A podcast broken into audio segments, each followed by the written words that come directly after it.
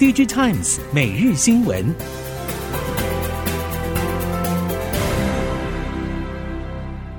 听众朋友您好，欢迎收听 D J Times 每日新闻，我是袁长杰，现在为您提供今天科技产业的新闻重点。首先带您看到，NVIDIA 执行长黄仁勋来台，除了与晶圆制成厂商会面之外，也将与重要 ODM 厂相继会面。根据了解，H100 供货会是众家的会谈重点，但是供应链表示，卡在 CoWoS 先进封装产能尚未扩大，供货吃紧问题依然难解。原本各界期待 AI 伺服器供应链的九月营收会反映 AI 伺服器庞大的需求，但不论广达、伟创、伟影都呈现月减以及年减的态势。供应链分析原因有二。第一是 AI 伺服器出货仍属于初始阶段，营收占比较低；第二是手中有单没料，H100 供货依然吃紧。NVIDIA CEO 黄仁勋再度访台，外媒爆料，美国政府可能在本周收紧对中国晶片出口管制，将对降规版的 NVIDIA H800 祭出限制。黄仁勋本周在台湾有不少公开活动，将会再度成为媒体的关注焦点。不过，对此目前供应链业者还没有收到具体消息，也观察后续变化中。封测供应链表示，其实针对 NVIDIA 或是中国的相关业者都有未雨绸缪的准备，扩大采购或者台面下竞速发展成熟晶片等都是选项。如华为找上中兴，以较成熟的制程节点技术打造手机 AP 等。美国商务部即将更新对中国半导体禁令的消息甚嚣尘上，除了 AI 晶片禁运之外，据传也会将更多的中国 IC 设计业者放入名单。至于扩大的范围，目前还没有更明确的讯息传出，但可以确定的是，会有更多发展高速运算晶片的中系 IC 设计业者受到影响。另外一方面，台系 IC 设计业者普遍不认为美国的新举措可以减少未来的竞争压力。未来中系客户采用中国本土 IC 设计产品的速度，可能又会进一步加快。这对台系的 IC 设计业者来说是庞大的压力。IC 设计业者自二零二二年陷入供应链库存去化之后，出现了定价与成本的两难情况。延续至今，改善的幅度还是相当有限。IC 设计相关业者表示，如果要提高获利，势必要寻找其他方式，如营运效率以及成本控管。此外，针对产品线的重新整顿，对于晶圆代工制程以及合作对象的选择也至关重要。而晶圆代工制程的升级，也是许多 IC 设计业者评估的重点。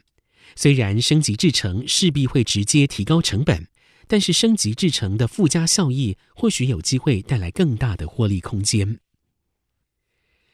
高通采用 ARM 架构 Oryon 客制化 CPU 的下一代 PC 系统单晶片，将被重新命名为 Snapdragon X 系列，并且从目前的 8CX 产品线中拆分出来，预期在明年加入到 AI PC 战局中。综合外媒报道，高通强调，明年会成为 PC 产业发展史上的一个转折点，而 Snapdragon X 运算平台的推出会带来更上一层楼的效能、AI 连接以及电池续航力。Snapdragon X 还将配置 GPU 以及神经处理单元 NPU，其中 NPU 会为生成式 AI 新时代的到来带来加速智慧终端的使用者体验。苹果 iPhone 十五开卖。根据最新调查报告指出，iPhone 十五系列在中国市场销售不如前代 iPhone 十四，不只因为中国整体消费能力疲弱，也与华为重返手机市场加剧竞争有关。根据彭博引述 Culture Point Research 未公开报告，iPhone 十五开卖后的前十七天，销售量比 iPhone 十四系列下滑了大约百分之四点五。投资银行 Jefferies 甚至认为。iPhone 十五中国销售量下滑幅度更大，来到双位数。如果上述两家机构预估数据准确，可能会是苹果 iPhone 自二零一八年以来在中国市场最差的开局表现。记忆体市况缓步回温，供应链透露，随着价格翻转，三星电子最近 Wafer 货源释出量大幅缩减，出货主力已经转为模组成品，相对排挤了其他记忆体模组厂的备货需求。虽然两岸记忆体模组业者近一年来的库存布局充足，尤其中国模组业者库存水位超过半年以上，但是未来涨价之后造成供货衔接不顺，恐怕会成为隐忧。威刚董事长陈立白透露，比起同行大约早三个月清理库存。近来已经两手空空回补低价库存，并且看好从第四季起能发挥低价库存的成本优势。中国半导体设备本土化方兴未艾，近期北方华创、中科飞测、拓晶等设备厂纷纷端出了第三季营收成长超过百分之三十的预测，更有盛美上海等设备厂直接亮出了新订单，显示中国设备在外部压力下进展持续加速。摆脱设备关键零组件受制于人的态势。根据中国电子专用设备工业协会统计，半导体设备是出口交货值最大的领域。预估今年中国半导体设备销售营收成长百分之三十八左右，将达到人民币八百一十七亿元。新能源车已经成为了不可逆转的未来车主流趋势。功率半导体整合元件厂龙头英飞凌助攻台系业者如富田电机打造七合一 EV 驱动系统，并且成功切入了日系车厂马自达供应链。马自达最新 PHEV 采用富田电机提供七合一驱动系统，包含马达、变速箱、发电机、逆变器、直流转换器、交流直流转换器以及接线盒的动力总成系统。英飞凌表示，这一次合作创下了台厂以本地技术打造完整电动动力总成系统，并且成功进入国际车厂供应链的首例。台系软板业者过往的主要终端应用为手机、PC、NB 等市场，但是今年上半年全球手机市场销量衰退，导致软板出货动能疲弱。熟悉软板产业人士表示，NB、PC 的库存调整已经逐渐的进入尾声。预期在美系手机备货带动之下，营运有望旺季回温。面对手机市场已经趋于饱和，随着汽车电动化的时代来临，不少软板业者认为，车用市场会是软板下一个重要的出海口。另外，电动车电池软板需要的软板面积大，对产能消耗也有一定的帮助。台系软板厂也积极卡位布局。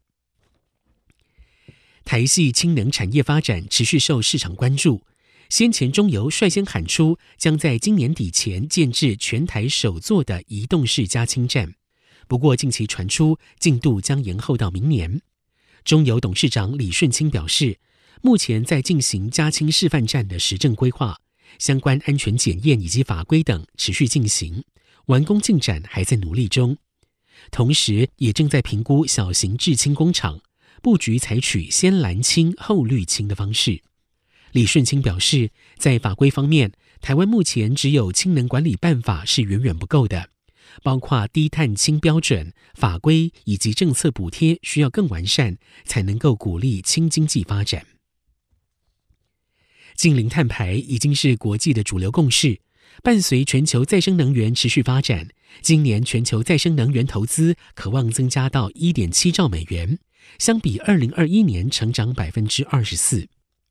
国际智慧能源周将在十月十八号登场。外贸协会秘书长王希蒙表示，本届能源周整体规模比去年成长百分之二十八，集结了三百五十家业者共同展示能源产业的发展。Semi 全球行销长暨台湾区总裁曹世伦表示，绿电与降低碳排是现今科技产业存亡的关键角色。因此，增加绿电供给以及降低碳排，对台湾经济命脉扮演决定性角色。以上，DG Times 每日新闻由 DG Times 电子时报提供，原长节编辑播报。谢谢收听。